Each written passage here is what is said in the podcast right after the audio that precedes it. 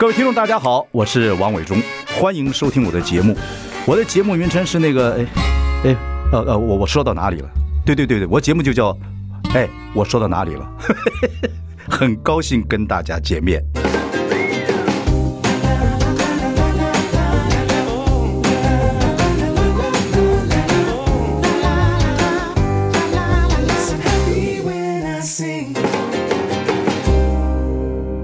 大家好，我是王伟忠，欢迎收听。哎，我说到哪里了？我们邀请到非常可爱、有生意头脑，又懂得工作，又懂得弯腰，又懂得努力，又懂得休息，又懂得玩，但是又懂得工作的欧弟啊，欧阳汉生哦。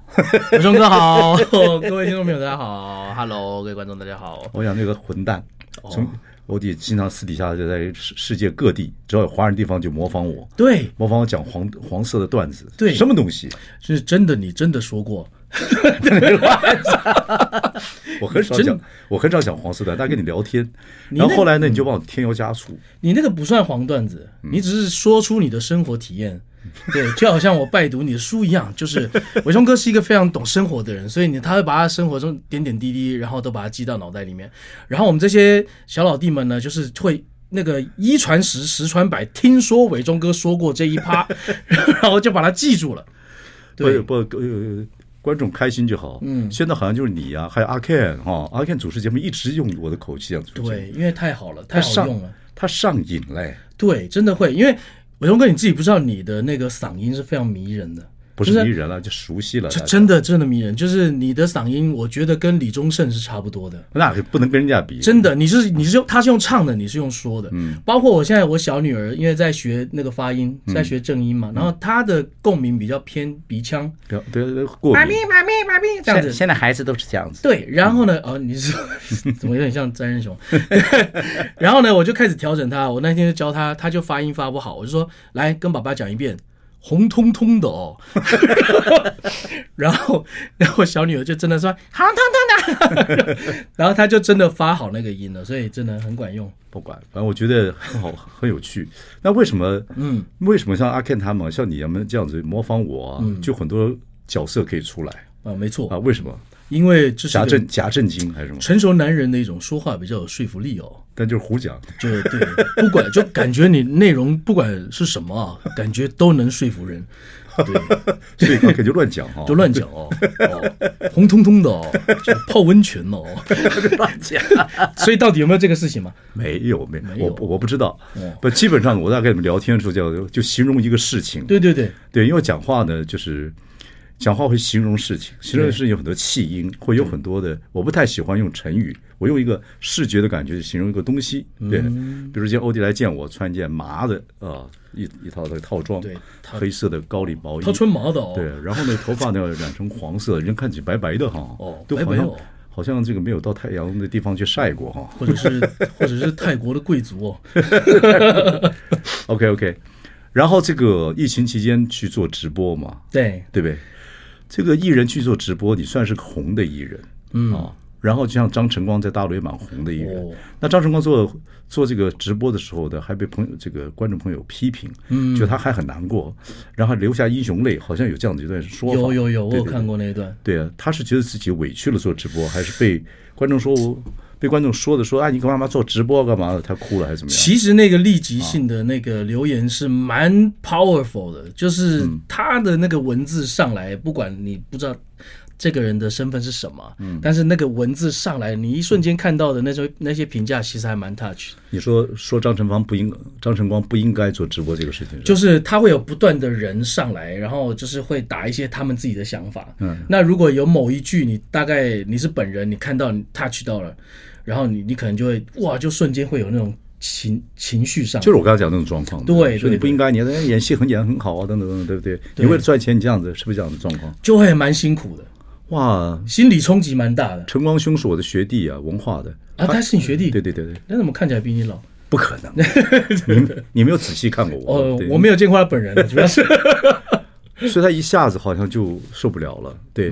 所以你们在直播的过程之中，又要直播又要看这个直播的一些评论，对对，嗯，对。如果你看的这个很，你要敏感到那种很显然意见的那些评论对你不礼貌啊，或者是批评你啊，不礼貌是变后来变成常态了，就是一、哦、一定会有，就是一千封里面大概只有九百九十九，大概呃夸奖的比较少。嗯，对，其他都是批评。那你看到怎么办？你到现在，我看到，我当时刚刚开始的时候，我不太习惯，我就想办法跟他们说。他们说什么呢？说很多啊，比如说，就说这这是欧弟吗？这也不可能啊，又不像，不像本人啊。哦，这不认得，这是谁啊？怎么怎么可能欧弟哪有那么帅？什么之类的？哇，这个还好，好舒服。这个这个有什么？这这个对你们来讲呢？对我们来讲。对，对我们这种这种成熟成熟男人来说 是是没事儿，帅，对不对？嗯，对，不是不是不是重点嘛？对，然后他们就是去会去质疑你，就说呃你是假的身份，嗯，这一点我就不知道怎么怎么去讲。看到你做直播，大家也是很讶异吧？对对对对对，然后就说这这是节目上那个人吗？不是同一个人吧？这是假欧弟吧？模仿者吧？什么之类？那你就你就会觉得就不知道怎么跟他解释，说说我不是真的。那你在一边在直播还要解释这个事情吗？对对对，就是一边解释，然后就想说好吧，那干脆就包才艺进去好了，因为那个世界上只有一个欧弟，然后能做一些表演嘛，对对对对，B-box 嘛，模仿嘛，然后什么又来了嘛，就是一整套节目上的东西噼里啪啦又又要又要弄。但 OK，我们觉得录节目的话，一周一周来个一次还行，嗯，但是呢，你变成你每分每秒。就是只要开播了，就不断的新的观众上来，新的观众上来，那他们的质疑你要再重新表演一次，这就很烦了，很烦哦，这就很烦了。比如说这一分半钟，然后会有一波大概十万人的观众，然后这一波一分半过了之后又洗一波，然后这一次是八千人，然后六千人，然后就跟电视形态是完全不一样。那你为什么去做直播呢？就是为了钱，赚钱。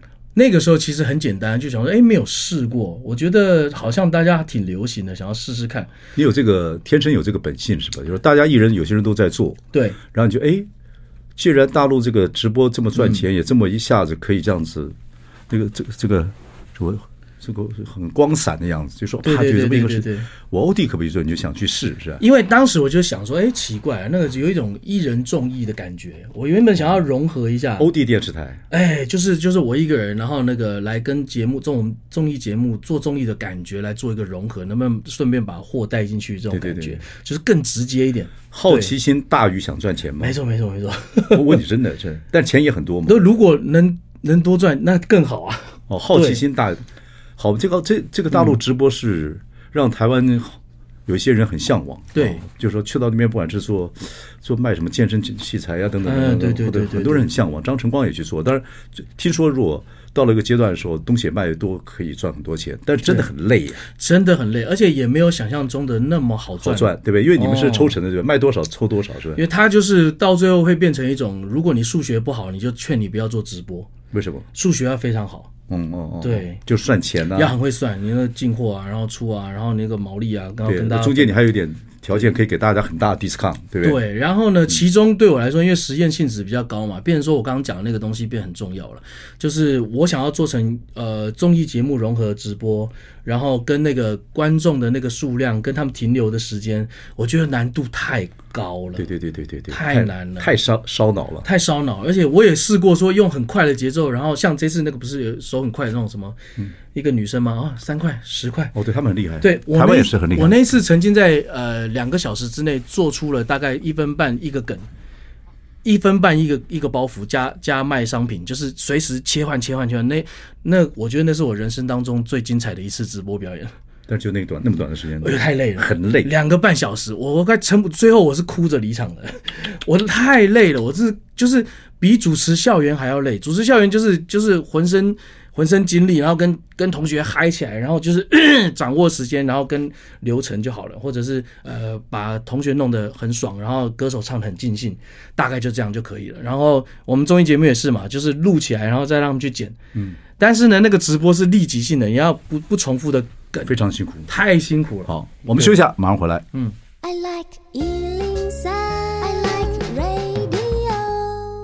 大家好，我是万永忠，欢迎收听。哎，我说到哪里？今天我们访问的是欧弟啊，欧阳汉生。是的，对，我忠哥好。对，各位听众朋友，大家好。我们说到欧弟呢，我们刚刚很好奇的问，呃，最近一段时间呢，在疫情期间去了大陆啊，对，很长一段时间，好几个月，一连续七八个月，对，两年啊，其实我去了两年，基本上两年都在做做直播，不是吧？对对对做很多事情，那直播是很最重要的。就是直播最重要，然后其他的包含其他的细节哦，到后面还有一些变化，因为直播它需要很多的包装，对呀、啊，对。欧弟是个明星啊，哦，就说我们说张晨光因为直播看到一些观众的留言，嗯，呃，打击他的自信啊、哦，就是说你已经那么好了，干嘛做直播等等。有些人认为说你们明星不应该做直播，对。可是对你来讲的话，嗯、你的好奇大于赚钱。实验性质很很大，可是，一做做一两年的在疫情期间，哇，那个还有屡屡挫败的感觉。你最大挫败是什么？最大挫败就是那个呃，效果不彰啊。对对，就就就比如比如我上一段讲的那个，我用了很大的精力，然后跟他们沟通，然后因为他们已经有经验了，然后他们就。认为我要做的事情太大胆了，太危险了，所以有时候会跟他们很多的开会跟抗衡。他们觉得还是要呃像那种很专业性的。然后我说，可是我是我是主持人的话，就应该把综艺包含好玩的东西在里面。然后后来果然真的有人就成功了。哦，但是那个成功的人不是我，哦、但他们真的做的很好。不过你在综艺节目当然是大大块了，可是到直播的世界里面其实是新手。对，哦，到这个年纪在做这样的尝试，嗯，会不会有面子啊？各方面，尤其在大陆，大陆是很很现实的，对不对？嗯、说不好，人家就给你。对对对，数字不对，他就给你脸色，我给你怎么样？会的会的，不过还好。过这个过程？嗯，因为那个直播的空间很小，人还蛮少的，所以哦，丢丢脸没关系，对，没关系的，没感觉。还会再去做吗？我觉得还能再试诶，因为它是一个不断的在变化的一个环境，我觉得还挺有趣的，还在观察。你那么小，你十几岁就出道，嗯。到现在几乎再过几年之后，就整整出道三十年了。哇，差差不多哎，对不对？十六岁左右出，十六七岁开始出道，对对对对，高中现在已经四十四五了嘛，对对，哦，真的快三十年了。对对，所以这个中间的变化，你看看，以前做偶像，后来又在当兵，回来之后也还是做偶像，而经过很多过程，然后呢又做综艺节目做主持，又到大陆去，嗯，又回来，又自己开经纪公司，然后这么一路以来，后来又去做直播，嗯，对。你怎么看你的演艺人生到现在三十年不少哎？对啊，我觉得其实虽然没有说成功到非常到。到顶的那种成功啊，到顶就要往下滑了。哎，对对对，对对对，到顶一般都往下滑。但我觉得挺精彩的，就可能也像像我自己的个性吧，我就是像一匹野马一样，我喜欢新鲜的草，新鲜的环境，我喜欢到处没法在一个地方固太固定太久。嗯嗯，我的个性比较比较不喜欢坐办公室。嗯嗯，对，比如说让我让我待在一个地方很久，我久了我就腻了，我就觉得不行。就算我这个做的再好。我都要再突破，想要再有更新的东西，要不然好无聊。随着年纪，不会让自己稍微稳定一点吗？因为你像这个直播，嗯、有时候人会到一个心有余力不足的地步。哦、会，会，因为那些年轻小伙子或那些那些。就说素人，那真的是力量也很，很厉害，他们对货也比你清楚。没错没错，你们艺人再怎么样接触这个整个的社会性比较低，他们那个社会性什么都都知道啊，就是买到人，对对。所以你马上直播是个很社会性的事情。没错没错，明星做社会性的这样的直播，我觉得有差别，吃力很有差别，就是包括自然度。你要说吃米不知道米价，就是这样子。对，假币唔在币给哦，假币唔在币给哦，红彤彤的红彤彤的红米哦。那我觉得那个差别在于就是呃。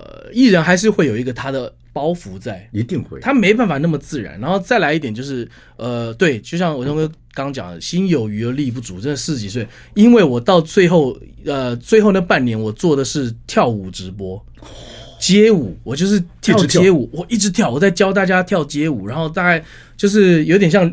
有点像那种呃，他们是健身嘛，啊，跟红他们是教健身嘛，我教的是跳街舞基本这样。跟红直播就很厉害。对对，他的直播也非常厉害。我那时候跳街舞，然后呢教哇，这整整一天跳下来，大家跳有最多有八个小时有吧？嗯嗯嗯。哇，我那那时候哇极瘦，对对。后来我瘦到一个极限的时候，最瘦到五十九公斤，我才发现一个最严重的事情，原来胖瘦跟帅没有关系。对，我瘦到五十九也没有比较帅，对，只是只是更多人认不出来而已。说这谁啊？瘦不拉几的。然 后我想说好，OK，我真的累了。然后我就想说好，不行，那这个事情呢，我就试，我就试到这里为止。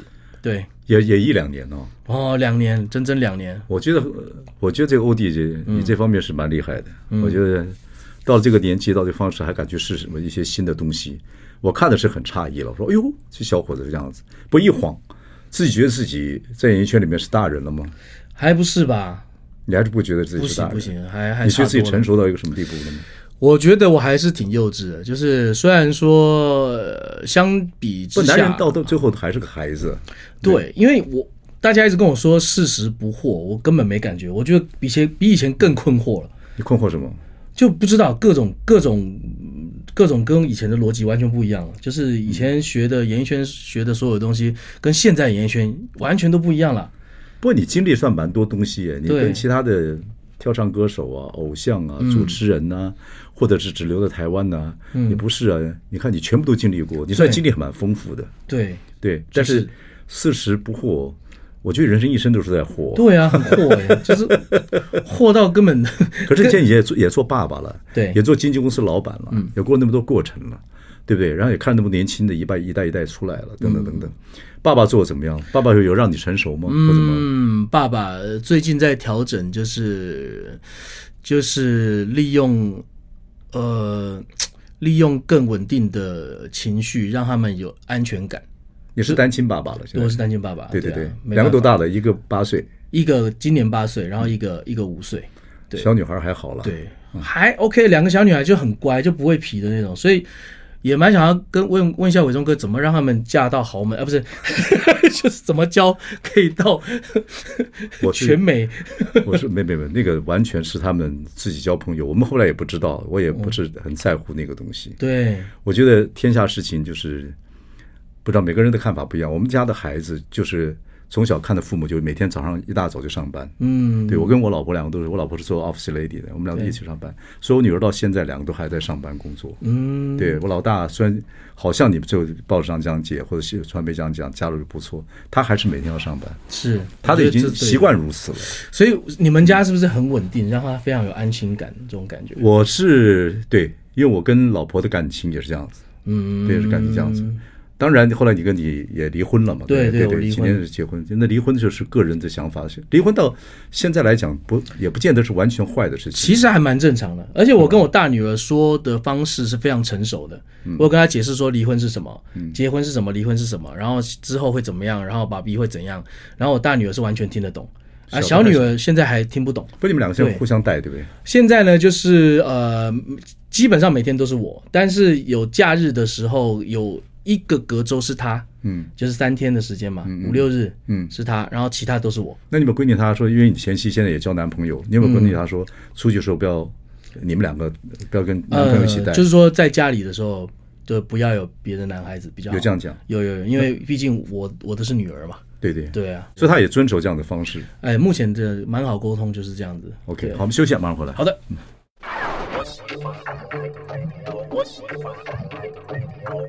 大家好，我是王永忠，欢迎收听。哎，我说到哪里？我们邀请到欧弟，欧弟是从十五六七岁开始的话，就已经陪各位观众朋友、听众朋友一陪陪了三十年，哦，也从大陆、台湾或者个两边跑来跑去，也做了节目，做主持人，然后也做了歌手，也做了偶像，也做了直播，做那么多事情，也结了一次婚，而且是跟着大陆一个窗娃子结婚的。对对对对，然后呢，结婚了七年。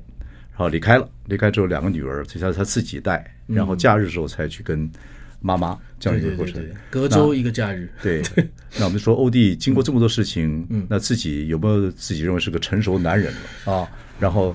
带孩子有带孩子的一些烦恼跟过程，就自己要也自己花很多时间要带了。对，因为在教育上面真的下了挺多功夫了，所以你妈妈跟姐姐帮你忙，对不对？之前帮忙，然后后来因为我妈应该会嫁人哦，对，我妈应该会嫁，恭喜她。对，然后我姐姐她的那个她的女儿也是考上了不错学校，现在她也要去陪她去了，所以接下来我就是自己一个人奋斗。你想过这个事情吗？想过呀。你怎么带呢？俩丫头。就我，所以我去呃，去年哎，去年回回台北之后，然后我就是一直在想办法努力这件事情，就是包括大女儿的那个兴趣培养，然后跟二女儿的那个教育的部分，就是还真的还蛮辛苦的，花了不少心力。你会花很多时间，就是把工作变得短一点、少一点，然后多花点时间陪孩子这段时间长大吗？我之前就是几乎都把工作推掉，推到那个那个詹哥都快疯了。对，嗯，对，因为我都不要，我都不接，嗯、我经纪人都快疯。然后我就说，因为不行啊，我就是要陪他们啊，要不然爸爸都不在，到底谁在？嗯、我说这样的女儿如果长大之后是肯定没有安全感。对对对对对，所以我就说是要陪了。对，我不管怎么样，我就是我就是。至少起床跟睡觉，然后呢，我半夜我去喝酒没关系嘛，对。但是至少我早上我回到家嘛，现在还喝？我不喝了，不敢喝了，不敢喝。你看 Google Map 有一个，我看了啊，那个柱子是打 O D 柱诶。对，我看了那个你抱那个柱子一直喝，我看是不是你那个？离婚的时候心情不好，喝成那个样子。哦，不是，我那天相反，我心情特别好。喝酒不开车，开车不喝酒。哎，完全不开车。那天我心情特别好，因为跟那个那个什么小鬼的爸爸，嗯，一起在一起在喝，然后很开心，然后是喝的很开心。可是我看你吐的很惨。哦，对，嗯，啊，也没吐，没有吐在柱子那边，我我吞回去了。对对对，OK OK。所以带孩子的时候，基本上就是一定让他们看到说，早上起来看到你，晚上回家看到你。对对对，让他们觉得有安全感，就是不管怎么样，就是我都在，爸比都在，然后有任何的问题，他们可以直接跟我联络，这样子。你认为你给自己打，不说打多少分了，你跟孩子的感情啊，跟他们的照顾来讲，你还缺什么？嗯，感情的话，应该有到八十吧。照顾的话，我真的不是一个非常厉害的爸爸。那怎么办呢？你现在已经接受这个事实了，对不对？对对，我接受这个事实啊。大概因为我妈妈现在也自己有自己的感情生活，对对对对，姐姐也不能帮忙了。那你真是要全职父亲了。我就全职，但 OK 啊，就是生活照料 OK，可能不是大家想象中的那么的。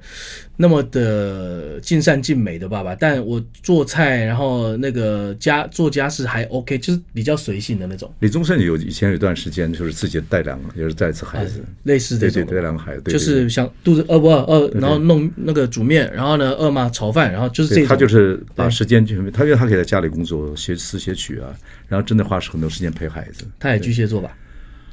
他是不是巨蟹座？滚石滚石很多巨蟹座，哦，我不知道忘了，应该是巨蟹座的行为就像这样。是你是吗？哈，抛下一切，然后、你是吗？对不对？对我就是。哦，OK，对，所以你你会不会很 enjoy 这个过程？呃，一开始蛮痛苦的，苏老实的，因为你爱好动，想到外面工作。啊、呃，我想去骑车啊，天气好的时候，我想要我想要再去多赚一点或干嘛的、啊嗯，想要买跑车啊什么的，法拉利啊，保时捷。你还对这些东西还有那么有兴趣啊？嗯，那那那啊，钱花从小时候。赚钱要还债，到了一个地方之后，到了一个地步，经济可以自主了。嗯，然后日子过，过了，对啊，还对这东西有兴趣啊？嗯，偶偶尔买一下嘛。你不是偶尔买，你买了不少东西啊。嗯，对啊，就是很高贵的买进来，那很然后很便宜打折的卖出去，这不是糟蹋钱吗？嗯，那就买限量的就好了。没有没有，我会觉得照顾小孩又很辛苦嘛，然后还是要犒赏一下自己的，偶尔。对了，你喜欢就好。对。你喜欢就，所以你生活还是很精精彩吧？买了那么多车子，半夜还出去喝酒，在一个柱子上要要吐，就把它吞进去了，然后还带孩子啊，还去做直播，然后再回来，这个这个等你，你还是很很奔波嘛？还是我觉得，因为我很爱玩，我就是很喜欢玩乐，我觉得玩乐是那个生命当中很重要的成分。当然，然后包括小孩也是，不能只有功课或者是什么呃规矩。那真的会逼死逼死人的，所以你带孩子玩玩，哦，每天在家开 party，动次动次动次，那很好玩。然后呢，想吃什么，他们从来就说：“爸比，我想要，我可以吃什么吗？”我说：“没关系，去吃，自己去拿，想吃多少就拿。”然后呢，对，可是你要知道，吃完之后等一下睡不着，或者是太嗨，或者 sugar high 会干嘛？我跟他讲后果，我说你自己控制量，然后而且你要自己要多喝水，什么他们他们自己就会自己去把持那个那个那个。那个要吃的量，嗯，我就是放他们自由，有点像放牛的感觉。你有考虑自己有多长要带到他们多大吗？嗯、应该十六岁吧。这样说起来，小的话来讲还有十年，对，大的也差不多要十年，就对，对，所以这十年都希望这样子过日子，就是先这样子培养他们，嗯，哦、陪着他们长大。对，然后一旦他们中文学好之后，然后他们有想要去的国家就去吧，嗯、拜拜，拜就，偶尔偶尔飞。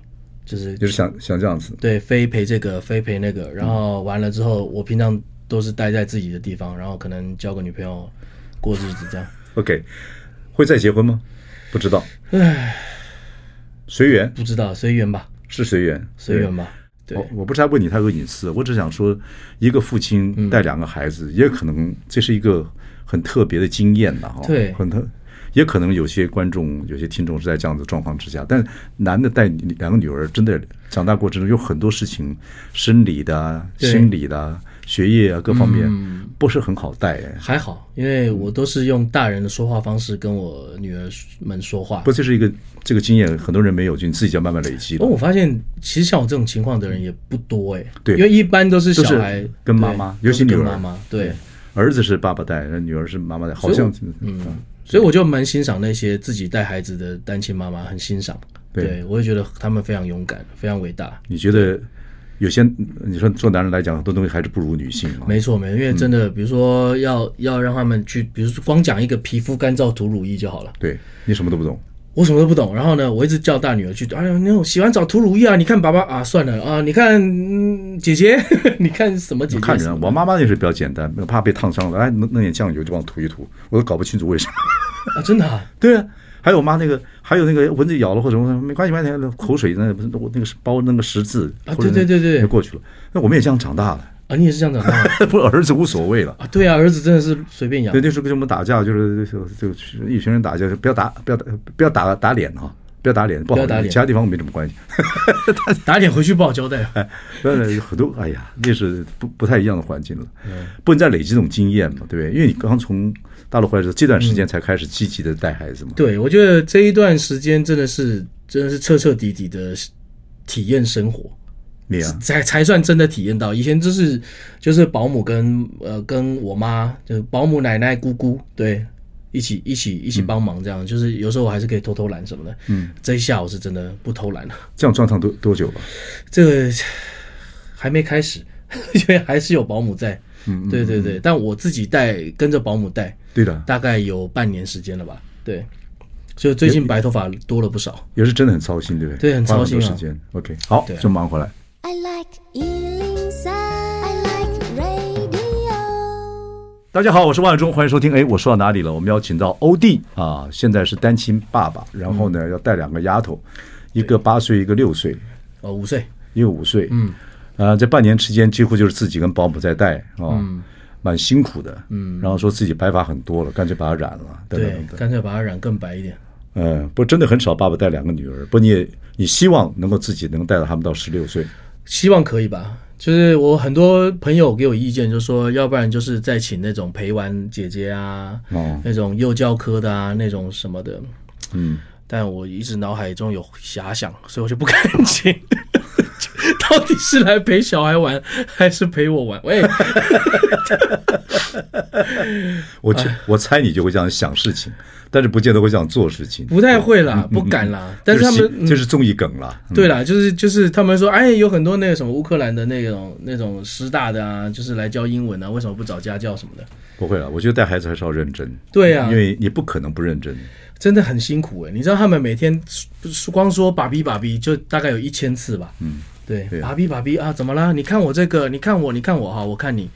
哦，你看厉不厉害啊？厉害厉害，爸比，你看我，我会怎样怎样？嗯，好，对啊，就是这样，每天一整天，没错。哇，欧弟来往来往这个台湾跟大陆很长一段时间啊、嗯哦，也在大陆做节目，然后呢，也娶了一个大陆的太太。是两地的婚姻，你看台湾这几年跟大陆哈、嗯、好多的对的婚姻都产生一些状况。是，你是而且也在大陆工作，大陆工作你基本上没什么大问题了吧？没问题，因为他们。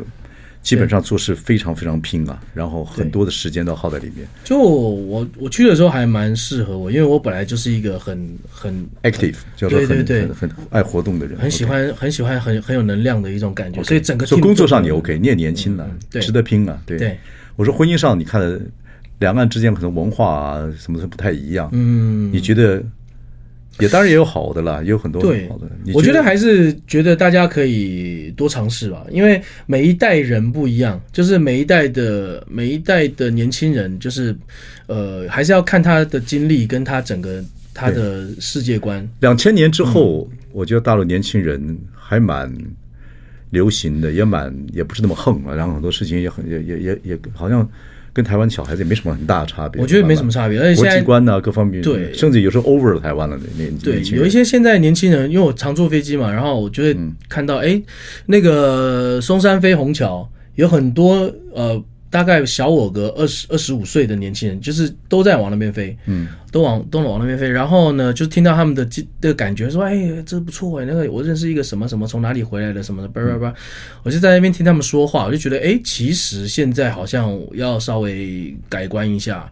那就一本是我自己经历，我觉得我是个人，我是个人的那个一对一的问题，嗯，对，倒没有办法很笼统的去说了解大部分的问题，对对对，不能不能纵观这个事情，没错没错。OK，那一个东西可以纵观，就是说。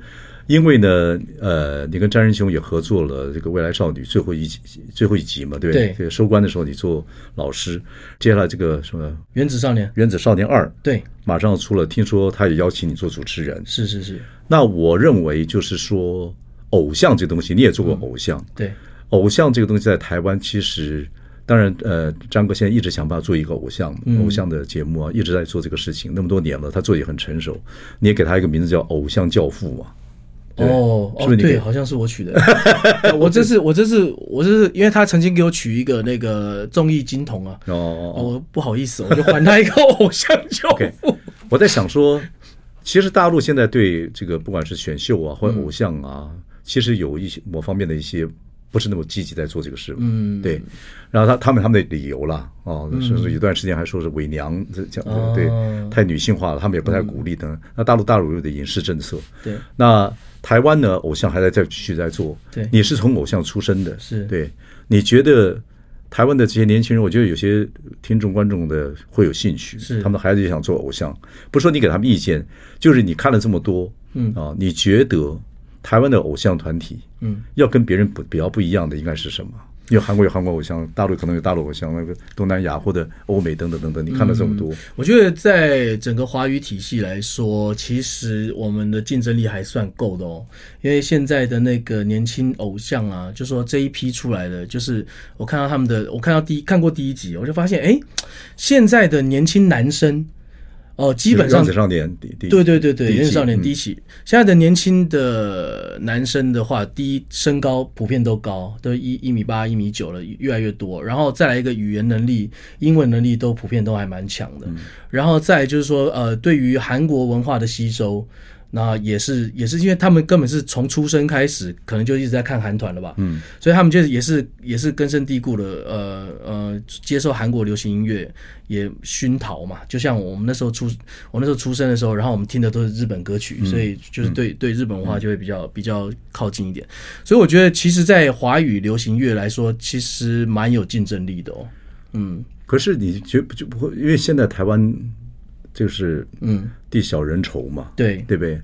那明星啊、偶像啊、嗯、演艺人员呢、啊，其实密度非常非常的紧紧密。对，会太会不会太多这样的偶像团体出来？我觉得多一点是好事啊。你觉得？因为就像就像韩国也是啊，韩国他们也是就是每每每半年大概就会有一团新团出来。对，对那韩如果还是看韩团这样的长大的过程。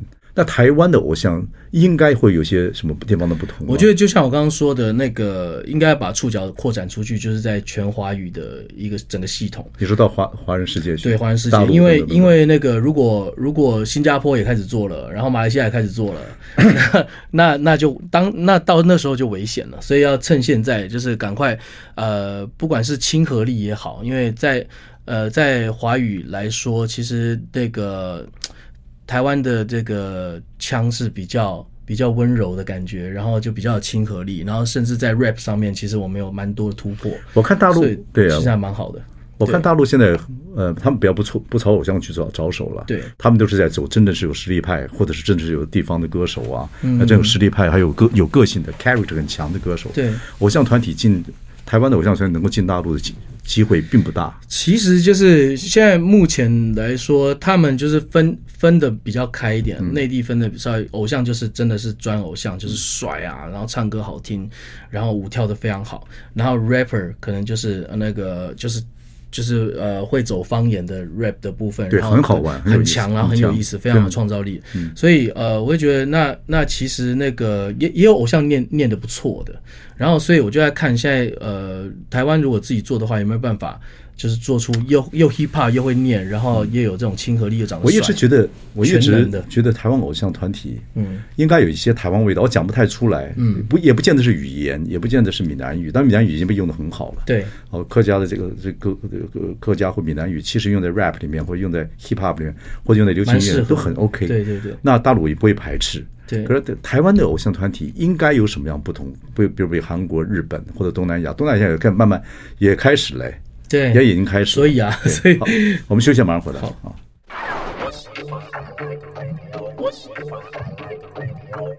大家好，我是万忠，欢迎收听。哎，我说到哪里了？我们邀请到欧弟。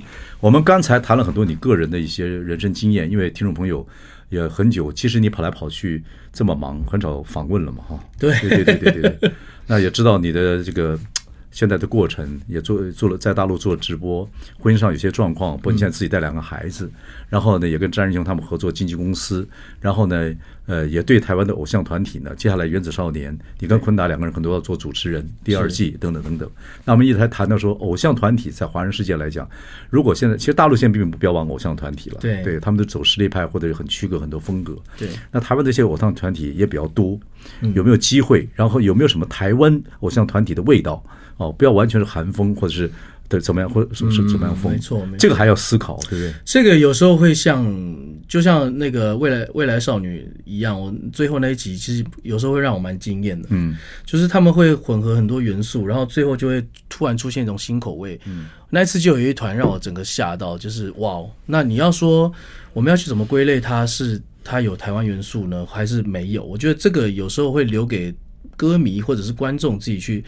找出它的味道，嗯嗯嗯，就比如说，比如说我好比说龟甲万酱油，可能他自己不知道他自己的风味独特在哪里，但是喜欢吃的人就说哦，龟甲万就是有一个特别的味道，嗯，有时候会让粉丝去讲，反而会比你自己刻意的去做来的好一点，嗯嗯嗯，对，所以呃，每一次的参加节目跟每一次的评审，他们其实一次又一次的就会呃感觉到他们会有小朋友自己想要的东西，反倒不是唱片公司去设定套用在某个团体身上，对，对了。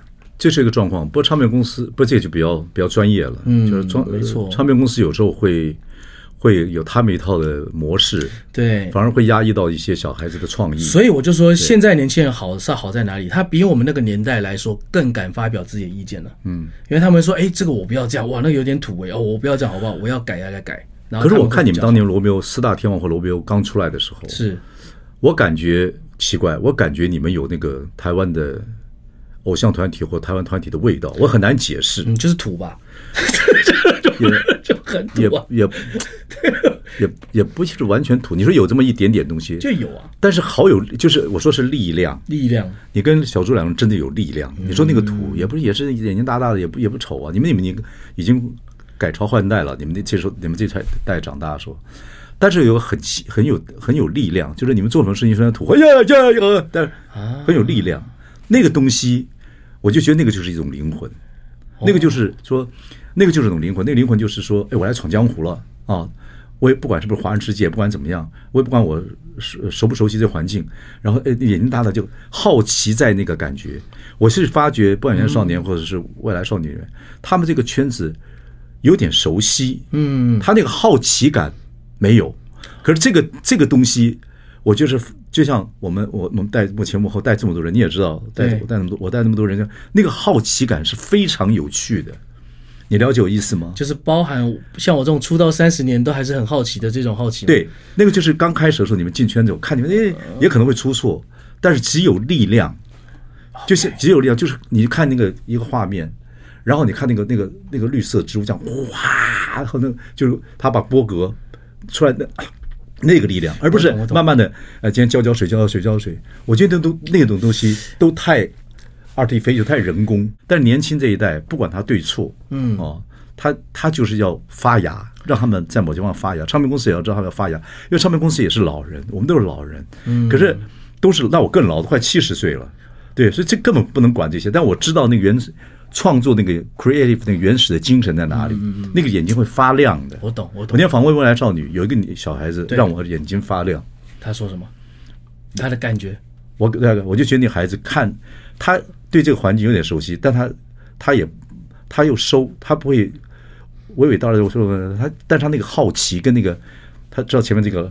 老爷爷叫王伟忠嘛啊，那我们再接着访问他，对我也就真的好奇，跟对访问那一天，他好奇，他有趣，他躲在他在后面，那前面有小有像就我就知道这一个有前途。哦哟，这个会中，呃，伟忠哥看人蛮准，我感我感觉了哈，对，我感，我不是说这，我不说这，不我说这个这这这是谁是谁？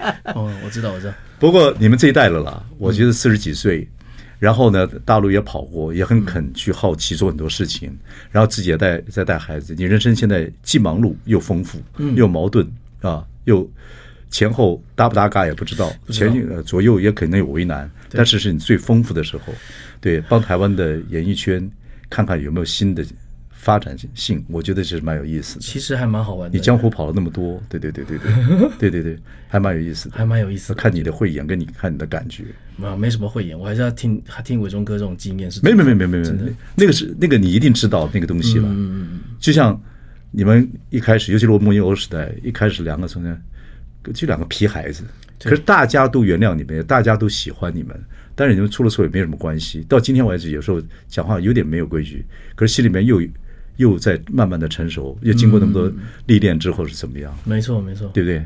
根本对对，这个那个就是那个东西，那个很好玩，好好玩的几群人。你不管是小郭他们，就就每一代了哈，对对，或彭恰恰的那个许孝顺，你们这一代，对那种活力跟那个那那真真的很有意思。嗯，我懂了。下下课，谢谢欧弟。谢谢龙哥，好，回去带。上课上课了，谢谢。好久没跟欧弟妹跟大家聊天了，希望今天我们今天通通过这次访问，下次看他在这个所谓的《原子少年》里面第二第二季里面做主持人怎么样的表现。OK，谢谢谢谢谢谢，谢谢谢谢。